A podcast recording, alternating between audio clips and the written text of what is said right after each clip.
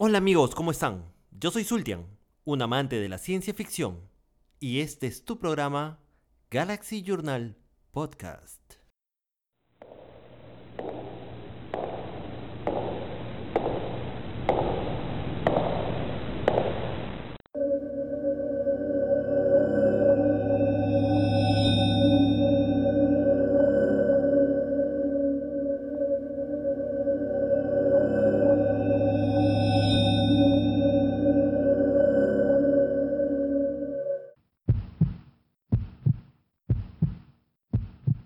Demon Slayer Kimetsu no Yaiba es una historia creada por Koyoharu Gotoge, teniendo como primera publicación en el año 2016, una historia que fue llevada al anime y de la cual conversaremos esta noche.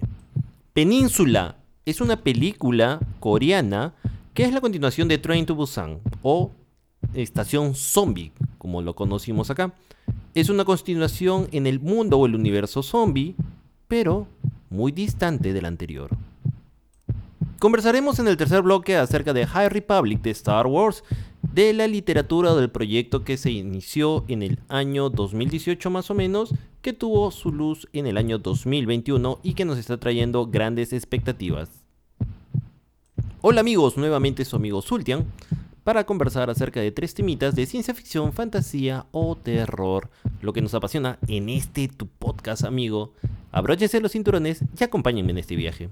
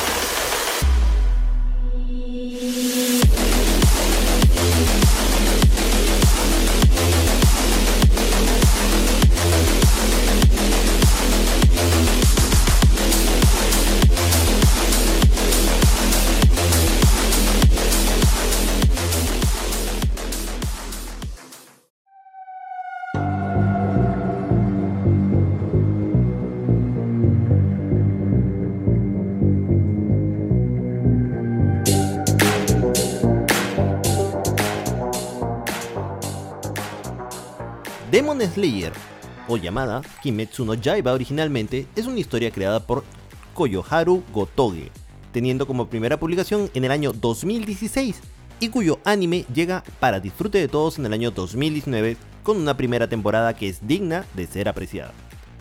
Todo empieza en los años 1912 y 1926, tiempo en el que rige la era Taisho, en una aldea alejada de la ciudad en donde nuestro protagonista, llamado Tanjiro Kamado se dedica a vender carbón para mantener a su familia. Siendo el varón de mayor edad, se encarga de cumplir la función de jefe de familia. Todos viven en la casa de la montaña, cerca de un poblado que se encuentra a las faldas de esta misma montaña. Un día, Tenjiro se despide de su familia y emprende un viaje abajo para poder vender el carbón que ha trabajado. Llegando al pueblo nos damos cuenta de que las personas lo quieren mucho, ya que es muy amable y servicial hasta cierto punto podemos darnos cuenta de que se aprovechan de su proactividad. Pero todo es bien recompensado pues al final del día termina vendiendo todo su carbón. Al caer la tarde decide regresar a su casa en la montaña, pero un vecino le ataja diciendo que por las noches hay muchos demonios y sería mejor que descanse en su casa para que al día siguiente salga de día. Él decide descansar en la casa de este aldeano. El aldeano le brinda comida, le brinda techo y le brinda una cama tibia. A la mañana siguiente Tanjiro se despierta agradecido de la hospitalidad del aldeano y emprende su viaje de retorno a casa. Cuando se encuentra próximo a llevar a su casa, su sentido de olfato detecta a sangre y corre hacia su casa dejando todo. Encuentra a su familia masacrada, al parecer por un demonio, quien solamente dejó viva a su hermana Nesco, quien procede a rescatar y a llevar al pueblo para que le den auxilio. En el transcurso se ve atacado por Nesco, quien se ha transformado en demonio. En eso, son abordados por Gin Yutomioka, un asesino de demonios, quien intenta destruir a Nesco y se enfrenta a Tenjiro. Él mismo la defiende con su vida y al final es Nesco quien defiende a Tenjiro, demostrando recuerdos afectuosos hacia su hermano, por lo tanto es un demonio que defiende a los humanos. Tomioka le perdona la vida y les ayuda mostrándoles el camino a seguir. Es así como empieza el camino del héroe, esta saga en la cual podemos ver el sufrimiento y descubrimiento del mismo personaje, de cómo evoluciona y madura constantemente para ser mejor y cumplir su objetivo. Acompañado en el transcurso con más personajes como Inosuke Hashibira, un personaje agresivo y competitivo, algo tosco y sin simpatía hacia los que lo rodean, enmascarándose el mismo con una característica e icónica máscara de jabalí. También está Zenitsu Gatsuma, un tipo muy asustadizo y débil, que en el fondo esconde a un personaje muy poderoso, pero muy poderoso, y que es experto del arte de la lucha con espadas. Desde luego, se encuentran con los pilares, que son expertos cazadores de demonio con habilidades muy poderosas. El que me llamó más la atención fue de lejos la calidad gráfica de todo esto, el estilo del dibujo, los efectos están bien planteados y en el momento preciso para no desencajar ni forzar al espectador, sino más bien brindando un buen esquema e impactando a las pupilas de todo aquel que lo vea. Los colores vívidos, contrastados con el ambiente lúgubre, es lo que más resalta. Las vestimentas, la ropa, las acciones, los movimientos. También quedan de lado algunos detalles como los desgastes en color al pelear o estar sometidos al tiempo y al cambio, de acuerdo al camino, a lo que les pasa, pero desde luego son cosas mínimas que se pueden obviar. Es decir, la ropa siempre para limpia, sin ver los sellos que lo laven, son como unos vagabundos, son, se someten a diferentes eh, cosas, ven espectros, demonios, sangre de demonios, que si bien es cierto la sangre se evapora o digamos que se sublima, entonces nos damos cuenta de que pues no los podría manchar, pero su ropa no es inmanchable. En el pasar del tiempo no vemos que se agrieten, por partes se rompen, pero las arreglan muy rápidamente. Bueno, son pequeños detalles que se pueden obviar. Esta calidad se logra cuando están metidos en el desarrollo al estudio Ufotable con la dirección de Haruo Sotosaki, quien nos acompañó en Senseiya de los Canvas, Naruto e incluso Cowboy Bebop, la película, y la música de Yuki Kajiura y Go Shina. La serie se endulza con una película que continúa la historia que vimos, pero lamentablemente aún no la tenemos en fecha de estreno para la TAM. Tenemos en cuenta que los vemos antes de la segunda temporada, boceada para finales del año, pero que en realidad no sabremos y cuando menos lo esperemos tendremos la sorpresa de su estreno. Por ahora, pueden seguir la historia en el manga que cuenta con 23 volúmenes y la, y la animación está distribuida por Netflix. Las curiosidades de Kimetsu no Yaiba son que el autor en sí, Koyoharu Gotoe, es el nombre de un autor del manga, pero es un autor desconocido. Es un nombre ficticio y no se conoce en la actualidad el aspecto físico ni el género de la persona detrás de todo esto solo que a veces aparece representado como un cocodrilo con anteojos. Siempre se presenta con el pronombre de ellos o estos. En realidad no se identifica como una persona y tampoco dice que no se identifica entre género. Eh, en un inicio, el nombre iba a ser llamado Kisatsu no Yaiba, pero luego fue cambiado al ser un nombre muy demostrativo, es decir, el kanji Satsu significa matar, a lo que se cambió por Metsu, que significa destruir, un sinónimo menos ostentoso y simplista, pero que a la vez también conlleva una ambigüedad. En vez de Kisatsu no Yaiba, Kimetsu no Yaiba. El manga tiene un récord de ventas que por dos semanas mantuvo, el cual fue el líder en ventas dentro de Japón, ocupando todos los puestos del top 10 de ventas a nivel nacional. Imagínense, los pilares. Para que seas dentro de los pilares considerado uno de ellos y te puedan dar el control de una región, puestos los pilares gobiernan cada región de la zona, debes de cumplir con uno de los dos requisitos. Uno, matar a una de las 12 lunas, que son los demonios principales. O dos, matar a 50 demonios. Es en caso que se pueda llegar a realizarlo con un entrenamiento que más o menos indican que son de 5 años. La película se estrenó y narra los 5 primeros episodios del anime, es decir, una película anterior, titulada Kimetsu no Yaiba Kyudai no Kizuna y fue lanzada pocos días antes del estreno de la serie. Esta es una película previa, digámoslo así. Esas fueron las curiosidades de Kimetsu no Yaiba. En sí, una serie muy agradable, yo la he podido ver recién en este año. La dejé pasar por mucho tiempo y en realidad me arrepiento bastante, porque tiene una animación y una calidad muy buena y muy encomiable. De hecho que el camino del héroe es el clásico camino del héroe. Todo este tipo de series de shonen pero mm, sí demuestra una calidad de gráficos, demuestra una variación en la historia y los personajes son muy afectivos, sobre todo el personaje principal, que después de haber pasado por todo, por muchas cosas, haber perdido su familia progresivamente y a la vez de manera súbita haberlos encontrado de esa forma, sin él eh, poder estar ahí para defenderlos, quizás pudo haber muerto, pero el personaje pensó estar siendo parte de la defensa de su familia, con la esperanza de poderlo salvar. Sin embargo, no es así, y por casualidades del destino, él no se encuentra con ellos. Entonces, me parece una persona o un personaje muy dulce, muy agradable. Una amiga me contaba que más o menos sería como el, el sinónimo de Sasuke dentro de Naruto. Y que Itachi le decía que en realidad tenía que hacerse fuerte. Es muy similar eh, el acontecimiento que ocurre acá.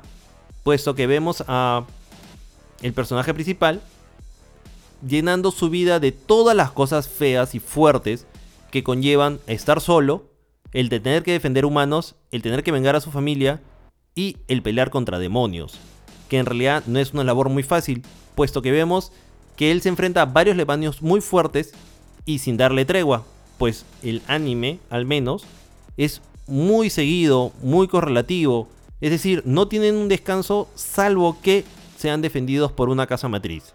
Entonces, te das cuenta de que en realidad existen demonios muy fuertes y ninguno de estos es uno de los demonios principales. Al final te das cuenta que definitivamente necesita mucho más entrenamiento y mucho más fuerza y mucho más experiencia para poder llegar a realizar su cometido, el cual es vengar a su familia y salvar a su hermana de la maldición demonio que le acontece. Pero bueno, Parte de ello es parte de la historia y sí atrapa, es una historia fresca, es una historia un poquito nueva e innovadora como comentaba, con respecto a las que hemos visto ya antes. Kimetsu no Yaiba, no se la pierdan.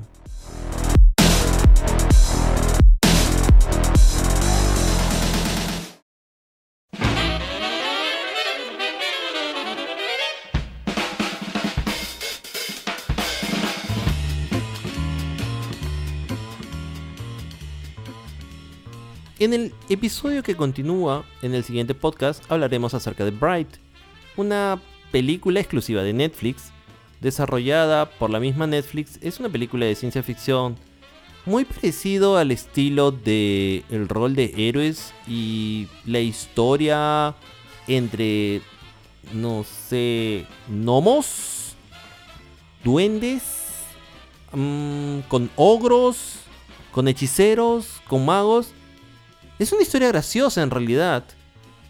Lo veremos y lo analizaremos en el próximo podcast. Bright.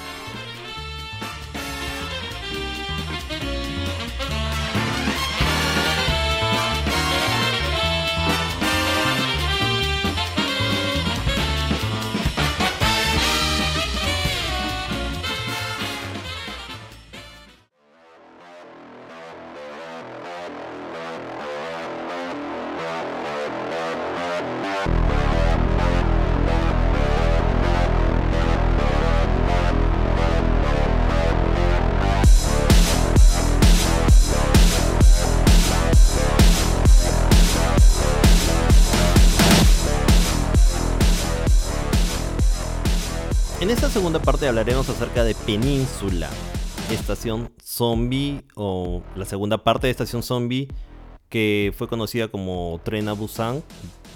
Esta es una segunda parte, pero que se ubica cuatro años luego de lo ocurrido en Corea del Sur en la primera película. El virus que convierte a las personas en zombies ya ha sido contenido, y los demás países han cerrado sus fronteras para no ser contaminados. En la película anterior pudimos ver cómo de repente un grupo de personas intenta escapar de la horda de zombies, que cada vez era más violenta y atacaban en grupos. Todo esto ocurría mientras que ellos se encontraban dentro de un tren que se iba de un punto A a un punto B. Bueno, resulta que el mundo, el mundo en sí ha cambiado. Desde entonces, todos los sobrevivientes al ataque han sido exiliados alrededor del mundo. Corea del Sur ha sido totalmente aislado. Es así como encontramos a Jun Seok y a su cuñado Chul Min, quienes se encuentran viviendo en Hong Kong, China, quienes se encuentran marginados por el pueblo y siempre identificados como personas no gratas en muchos lugares. Un día se les presenta una persona y se le presenta la propuesta de regresar a Corea del Sur para poder recuperar una gran suma de dinero. Dinero abandonado en un camión que deben de identificar que se encuentra en algún lugar de esa península. Y es así como empieza su aventura. En una entrevista al director John Sang-ho, él pudo explicar que Península no es una secuela directa de la película, pero se encuentra dentro del mismo entorno, haciendo de esta una película con elementos importantes para poder explicar la trama.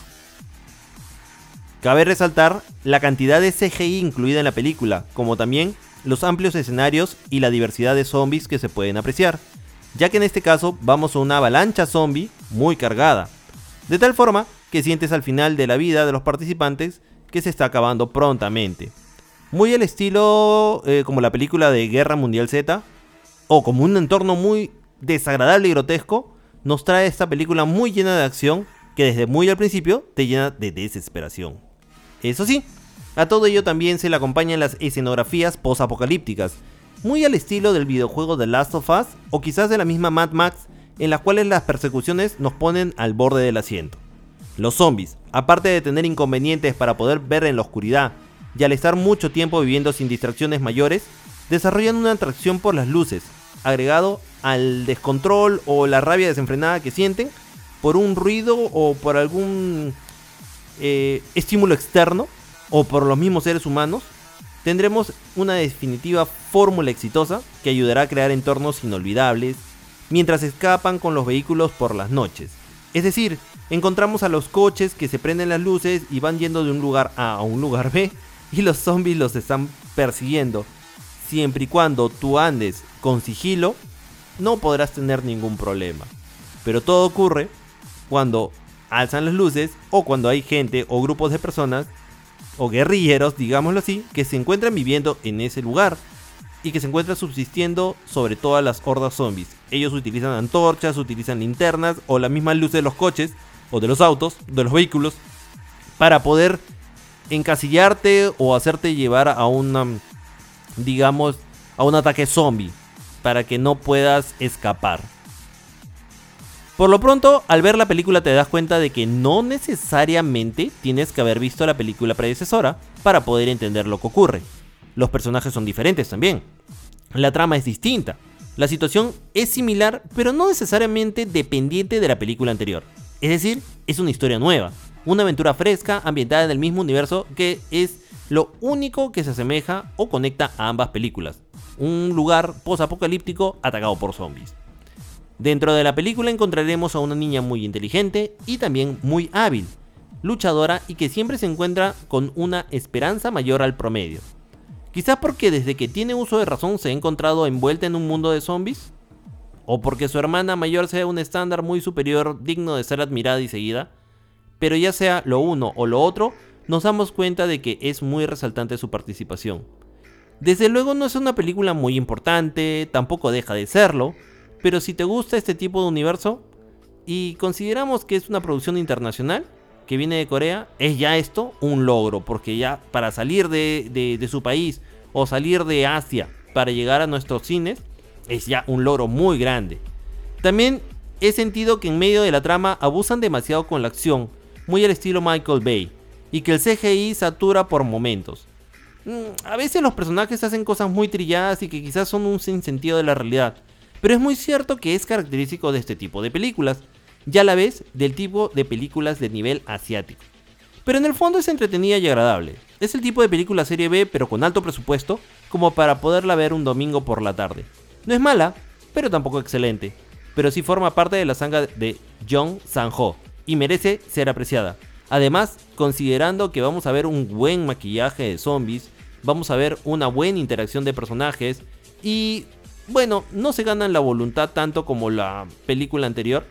Si el final sí te llega a saltar del asiento y te llega a decir, vaya, sí teníamos esperanza. Pero una esperanza que no es completamente llena o en su mayoría ves cómo se destruye gran parte de lo que tú anhelabas o de lo que tú más o menos predecías.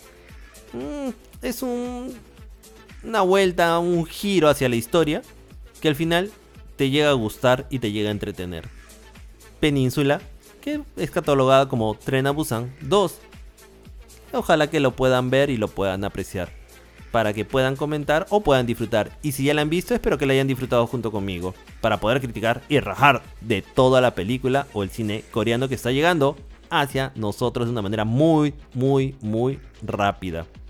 Y quédense para el siguiente bloque, porque hablaremos acerca de un poquito de la historia de The High Republic.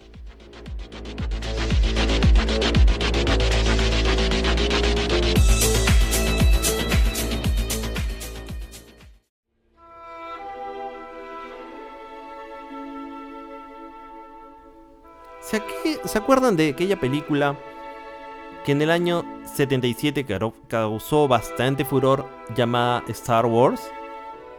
Del gran productor, en ese entonces director, cineasta, George Lucas. Pues hicieron una parodia de ella, si no me equivoco fue Mel Brooks, llamada The Spaceballs. Es una historia hilarante, una parodia muy comiquísima, con unas situaciones muy fuera de lo normal, que para época y para esos años era muy entretenida. Spaceballs nos cuenta la historia de cómo un cazarrecompensas, con su fiel mascota, conocido como Chuperro, es un buen nombre, ¿no? Se enfrentan para salvar a una princesa. Es una parodia de Star Wars que es sin lugar a dudas muy muy interesante, muy buena y muy digna de ver. Sobre todo te hace resaltar la participación de algunos personajes de la época o también vas a ver eh, lo que es una parte alterna de, la, de lo que vendría a ser pues la línea real, que hasta ese entonces muy seriamente se hablaba de lo que es Star Wars. El gran, el gran casco es un personaje muy hilarante, es un personaje muy bien encarnado por un buen personaje cómico y que del cual hablaremos la próxima el próximo programa de Galaxy Journal Podcast, Spaceballs.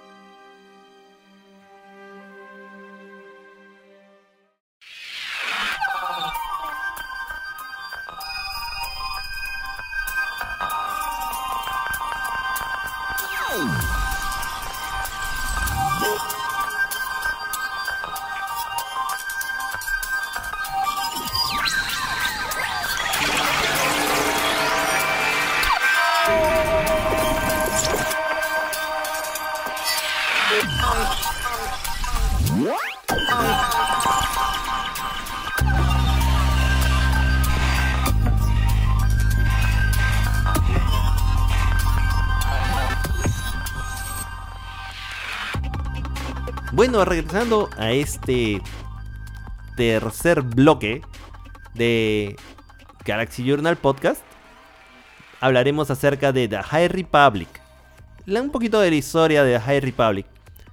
The High Republic, eh, ¿qué cosa es? Es un proyecto, un proyecto muy ambicioso, por supuesto, que ha sido anunciado en sus principios como proyecto Luminous el cual es un proyecto o fue un proyecto o es conocido como un proyecto de modo multimedia, dentro del cual se encuentra trabajando Cavan Scott, Claudia Gray, Charles Soule, Daniel José Older y Justina Ireland.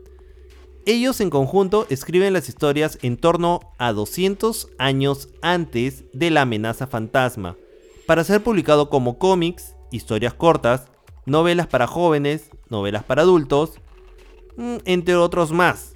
Incluso tuvo un tráiler en web para que lo podamos ver con respecto a los personajes o a las entrevistas que tuvieron los escritores. El proyecto fue anunciado en el año 2019 de manera oficial. Luego de la pandemia vino el retraso de la publicación del mismo, pero en el año 2020 se lanzó el inicio del proyecto o de la primera fase del mismo, que se consideró en el lanzamiento de una historia corta acerca de High Republic para el año 2021. Ya este lanzamiento fue de manera masiva, ya saliendo con la literatura y posteriormente con los cómics. La idea del proyecto apareció de la mano de Michael Siglain, director creativo de Lucasfilm. en el área de Lucasfilm Publishing, más que nada, quien personalmente conversó con cada uno de los escritores para proponerles el proyecto y tuvieron una primera reunión en el año 2018 para poder concretar los pormenores de este proyecto. También se pudieron unir en el proyecto el equipo editorial de Lucasfilm Publishing, como también el Lucasfilm Study Group.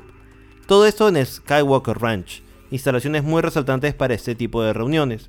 Recordemos que Lucasfilm Publishing es, lo que son, es el grupo de personas que se encargan de manejar todo lo que es eh, la publicidad o las publicaciones en escrito de todo lo que es Star Wars. Todos los cómics que vemos, los libros editoriales, eh, ellos se encargan de manejar las licencias, las fotografías, las imágenes, y es decir, en fin, un montón de cosas. Y el Lucasfilm Story Group se encarga de generar una coherencia dentro de las historias de Star Wars para que no haya pues eh, eh, unas filtraciones. Es decir, tenemos tantas historias de Star Wars, eh, lo que conocíamos como el universo expandido de Star Wars, aparte de las películas, aparte de las escenas cortadas, aparte de Journey of the Wheels, aparte de los libros o las historias o de los documentales que te contaban ciertas otras cosas más. Bueno, resulta de que todo eso pues con la compra de Disney fue a pasar a un segundo plano y ya no es algo oficialmente dicho o de repente algo con lo que comúnmente se conoce ahora como algo canon. Entonces resulta que ese Study Group se encarga de poner o tener coherencia con ello. De repente a ti te contratan como un buen escritor y a ti te encanta el universo de Star Wars, pero en caso empiezas a meter eh, implementos, eh, historia, personajes de la época Legends y o de la, de la parte Legends. Entonces eh, el Story Group se encarga de decirte, no, mira, no lo puedes poner porque más adelante lo vamos a tener, o no lo puedes poner porque esto iría en contra de la historia de tal persona. Y ellos son los que más que nada te debieran de controlar para ponerte las restricciones de lo que vas a decir o de lo que no vas a decir, de lo que vas a publicar o de lo que no vas a publicar.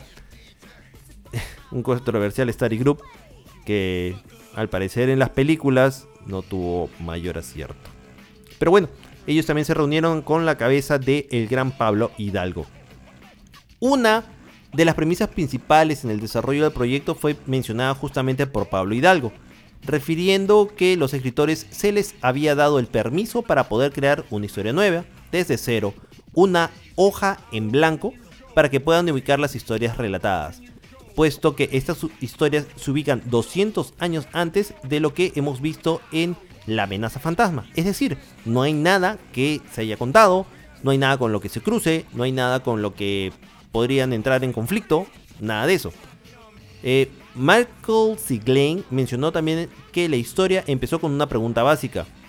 La pregunta fue ¿qué asusta a los Jedi? Es decir, ¿qué sería pues cuál sería su mayor temor dentro de un lugar donde hay supuestamente paz y ellos son los guardianes de la paz y la justicia y que a la vez son los eh, representantes más fuertes, son como unos sheriff del, del pueblo, algo así, muy similar. La revista Star Wars Insider anunció que iba a ser parte del proyecto publicando unas historias cortas en el Insider 199, en el cual apareció la primera historia llamada Starlight, parte 1, Go Together. Algunos proyectos relacionados con Star Wars, como por ejemplo The Acolyte, el cual es ubicado a finales de la era de la High Republic, existen y se van a dar. Y estamos eh, en realidad muy esperanzados en lo que vaya a salir The Acolyte. Bueno, eso lo veremos mucho más adelante. Existe una novela web que solamente está para el mercado chino, llamada The Bow of Silver Dawn, que también se encuentra ambientada en la era de The High Republic. Pero, pero, pero, solamente es para el mercado chino. En realidad, esta novela está saliendo un episodio por cada parte. Eh, está siendo publicado en web para, China, en chino. Y este, sí, pues lo podemos conseguir por la medio de la web. Y con el mismo traductor podemos leerlo. Pero lo curioso es que sale capítulo por capítulo, en realidad, hasta que se termine la historia. Creo que no estoy muy seguro si ya terminó o no. Pero bueno, es parte de The Bow of Silver Dawn, que no llegará editada para este mercado, sino que quieren ganar el mercado chino con esta historia. Eh, bueno, dentro de la historia en general nos ubicamos 200 años antes de los acontecimientos vistos en The Phantom Menace o de la amenaza fantasma. En una edad dorada de los Jedi, en donde los Sith, ya derrotados y quizás abandonados hasta cierto punto, no son ellos una amenaza, siendo los Jedi unos caballeros de paz y justicia, y brindan orden en la galaxia. Nos ubicamos más que nada en el borde exterior de la galaxia, en donde los Jedi se enfrentan a otros misteriosos adversarios, que poco a poco vamos a ir analizando y vamos a ir viendo dentro más que nada de los eh, cómics. Y bueno, esto se ha dividido por fases. Lo primero que sabemos o lo que más sabemos es de la primera fase. La fase 1 se va a llamar A Light of the Jedi o La Luz de los Jedi.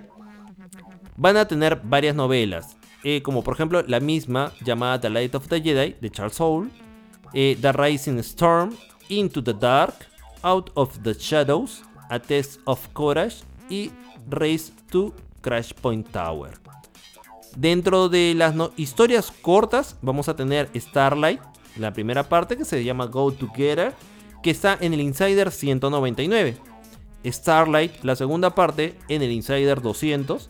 First Duty, que está en el Star Wars Insider 201. Dentro de los cómics tenemos dos líneas de cómics. La de High Republic, realizada por Marvel, y The High Republic Adventures, realizada por IDW. Ambos están saliendo mm, mensualmente, si no me equivoco. Están saliendo, claro, mensualmente sale cada, cada ejemplar o cada tomo de ellos. Las novelas gráficas a modo de manga son The Edge of Balance y The Monster of Temple Peak. Y dentro de los jóvenes lectores encontramos The Great Jedi Rescue, libro de lectores jóvenes, eh, que es otro, otro libro más de The High Republic. Y los promocionales son The High Republic Free Digital Sampler y Star Wars The High Republic Show, en el cual sabemos y conocemos acerca de los escritores, autores y de cómo más o menos va la trama. Lo primero que se publicó fue la historia corta de, de Star Wars Insider, en el Insider 199. Y luego salió ya de manera pública, oficial, La Luz de los Jedi, que son eh, The Light of the Jedi, escrito por Charles Soules para un público adulto. Es una obra mm, más o menos buena, creo que tiene algo de 300 y tantas páginas, muy interesante. La sinopsis dice, vivimos una época dorada. Intrépidos exploradores hiperespaciales expanden los límites de la República hasta las estrellas más remotas. Los mundos prosperan bajo el benévolo liderato del Senado y reina la paz en la galaxia. Defendida por la sabiduría y fuerza de la célebre orden de usuarios de la fuerza, conocidos como los Jedi. Con los Jedi en la cima de su poder, los ciudadanos libres de la galaxia confían en su habilidad para capear cualquier temporal. Pero incluso la luz más brillante proyecta alguna sombra y algunos temporales desafían cualquier preparación. Cuando una impactante catástrofe en el hiperespacio hace pedazos una nave, la lluvia de metralla que emerge del desastre amenaza a todo un sistema. Los Jedi acuden a toda velocidad cuando llega su petición de auxilio. Sin embargo, el alcance de la emergencia lleva a los Jedi hasta su límite. Cuando el cielo se abre y la destrucción llueve sobre la pacífica alianza que ellos mismos ayudaron a construir, los Jedi deben de confiar en la fuerza para superar un día en que un solo error puede costar miles de millones de vidas. Pero mientras los Jedi combaten valerosamente contra la calamidad, algo realmente letal florece más allá de los confines de la República. El desar del desastre hiperespacial es mucho más siniestro de lo que los Jedi puedan sospechar. Una amenaza se esconde en la oscuridad lejos de la luminosidad de la época, y guarda un secreto capaz de infundir terror incluso en el corazón de un Jedi. Esa es la sinopsis que nos narra brevemente lo que podemos encontrar dentro de la historia de Charles Soule. Como, como vemos es la premisa de que en realidad va a existir una amenaza que va a causar temor a los Jedi. Eso lo veremos o lo analizaremos en otro podcast. Después encontramos también A Test of Courage, que es escrito por Justina Ireland, que cuenta la historia de Benestra Brown, la cual es una Jedi adolescente cuya primera misión es la de cuidar a un inventor de 12 años llamado Avon Starros. Ellos eh, se encuentran en una estación espacial. Sin embargo, lo que al principio parece una misión sencilla y un poquito aburrida, acaba convirtiéndose en una aventura llena de dificultades que llevará a Bernestra Avon, J6, el droide de Avon, un Padawan Jedi y al hijo de un embajador hasta una luna cercana. Allí, en lo más profundo de una misteriosa jungla, les espera peligros que no se imaginan. A Test of Courage. Into the Dark es escrito por la gran Claudia Gray, escritora que ya se ha ganado la simpatía de muchos por sus historias uy, muy, muy, muy bien redactadas y muy reflejadas, y sobre todo unos títulos tan increíbles. ¡Wow! Claudia Gray, mis respetos, ¿ah? En la sinopsis de Into the Dark dice, al Padawan Red Silas le encanta la aventura, pero la que suele leer en los libros. Feliz de pasar horas rebuscando en los archivos Jedi en Coruscant, Reed sueña con ser uno de los más grandes académicos de la Orden Jedi, pero la maestra de Reed, la respetada y virtuosa Yora Mali, tiene muchos planes. Ha sido destinada a la baliza Starlight, el nuevo puesto de avanzada de la República en el borde del espacio conocido. Mm, más o menos es como una. como la atalaya de la Liga de la Justicia, algo muy similar. A regañadientes, Reed embarca en la nave que lo llevará a él y a otros Jedi a la baliza. Sin embargo, durante el viaje surge un problema en el hiperespacio que deja varada la nave, y el refugio más cercano es una inquietante estación espacial abandonada. A Reed le aguardan muchos secretos ocultos ahí, y el Padawan estará ante un cruce de caminos que podría sumir a toda la galaxia en la oscuridad. Esa es la reseña de Into the Dark. The High Republic en cómics, eh, bueno, pues es una historia que nosotros ya estamos viendo el desarrollo de ella y que ya pronto terminará. Que nos traerá eh, a dos series principales, la de eh, The High Republic, escrita con el guion de Cavan Scott, protagonizada por Kiwi Trenis y su maestro Skier y The High Republic Adventures, guionizada por Daniel José Older y centrada en un grupo de Padawans que viajan por la galaxia para ser adiestrados en los caminos de la fuerza. Como datos curiosos tenemos que The High Republic se mencionó la primera vez en el audiodrama de Dooku Jedi Lost de Cavan Scott en el año 2019. Se identificó por primera vez como la era de la High Republic en el cómic eh, El ascenso de Kylo Ren 2 de Charles Soule. También se menciona que en Dooku Jedi Lost, el Padawan Cleas Teradine y la maestra Jedi Trenis. Teradine descubrió la colección Bogan y fue expulsado de la Orden Jedi. Trenis se convirtió en uno de los 20 perdidos que dejaron la Orden Jedi.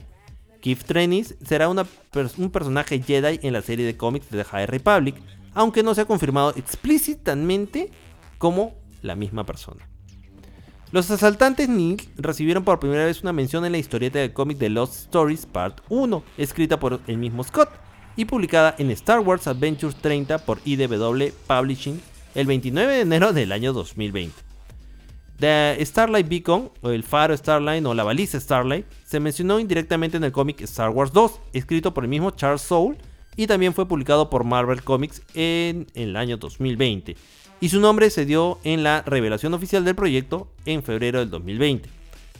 Una Jedi vista en un holocron en el ascenso de Kylo Ren 3, un cómic escrito por Soul, que ya conocemos, publicado en febrero del 2020, fue confirmado por Soul como Avar Chris, un personaje de High Republic en The Light of the Jedi.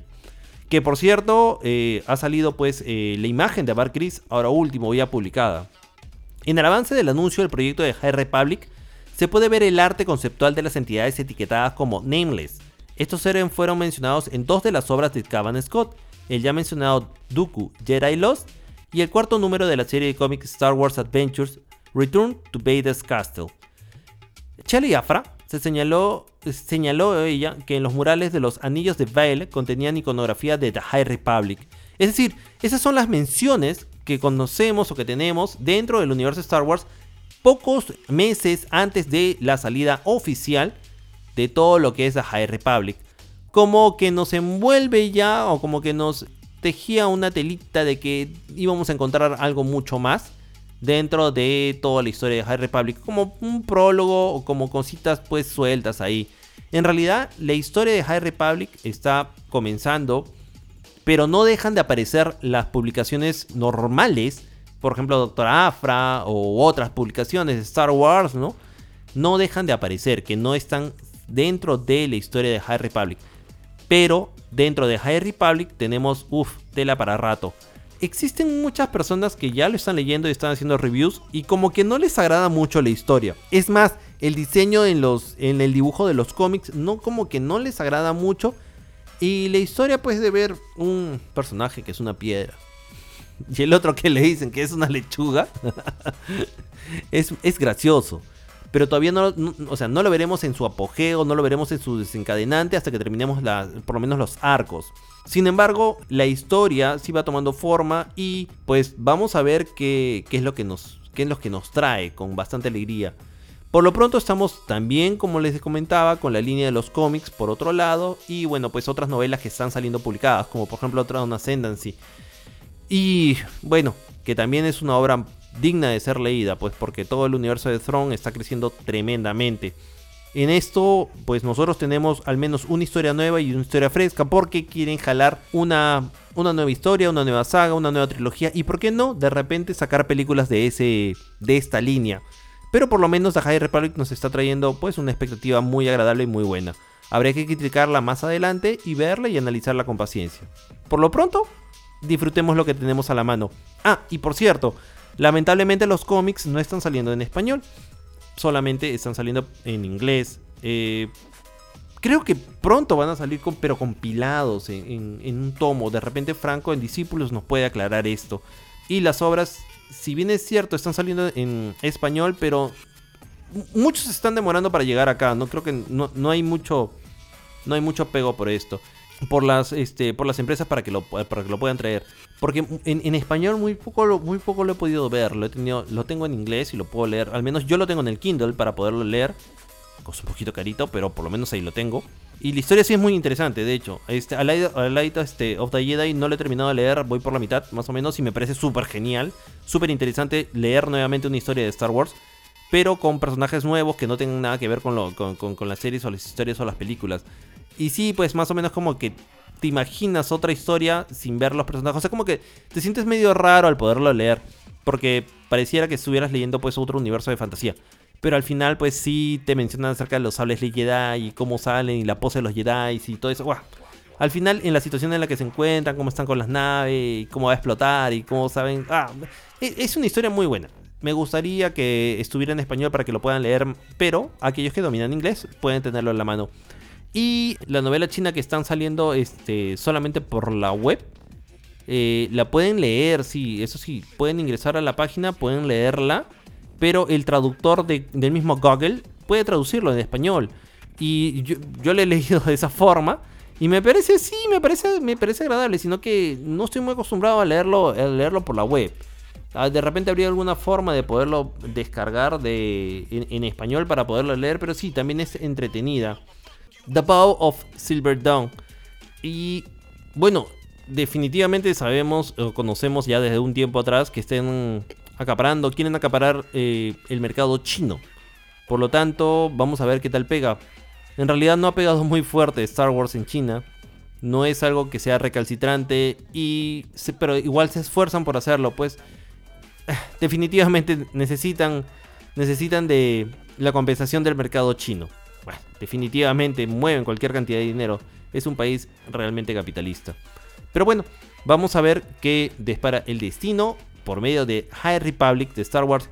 Más adelante de repente tendremos una entrevista con Franco para que nos explique directamente cómo va todo este tema de High Republic y cómo son las publicaciones de Star Wars progresivamente. Por lo pronto, muchas gracias por acompañarme en este programa y espero que les haya gustado.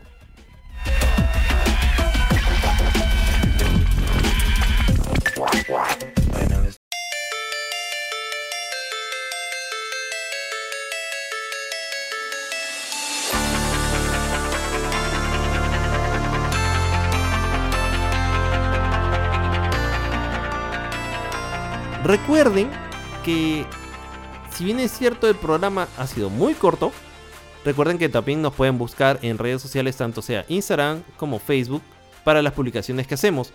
No solamente del universo de Galaxy, pues también tenemos las publicaciones con Discípulo de los Wills en la cual hablamos acerca de Star Wars.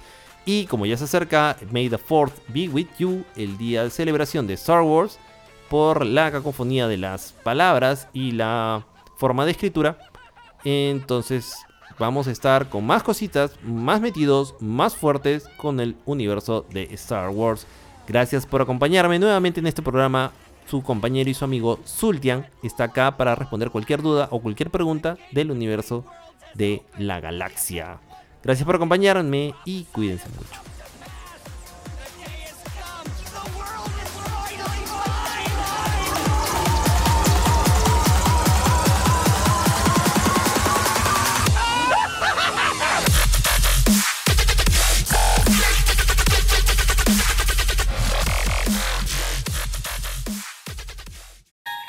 Logic is an enemy and truth is a menace.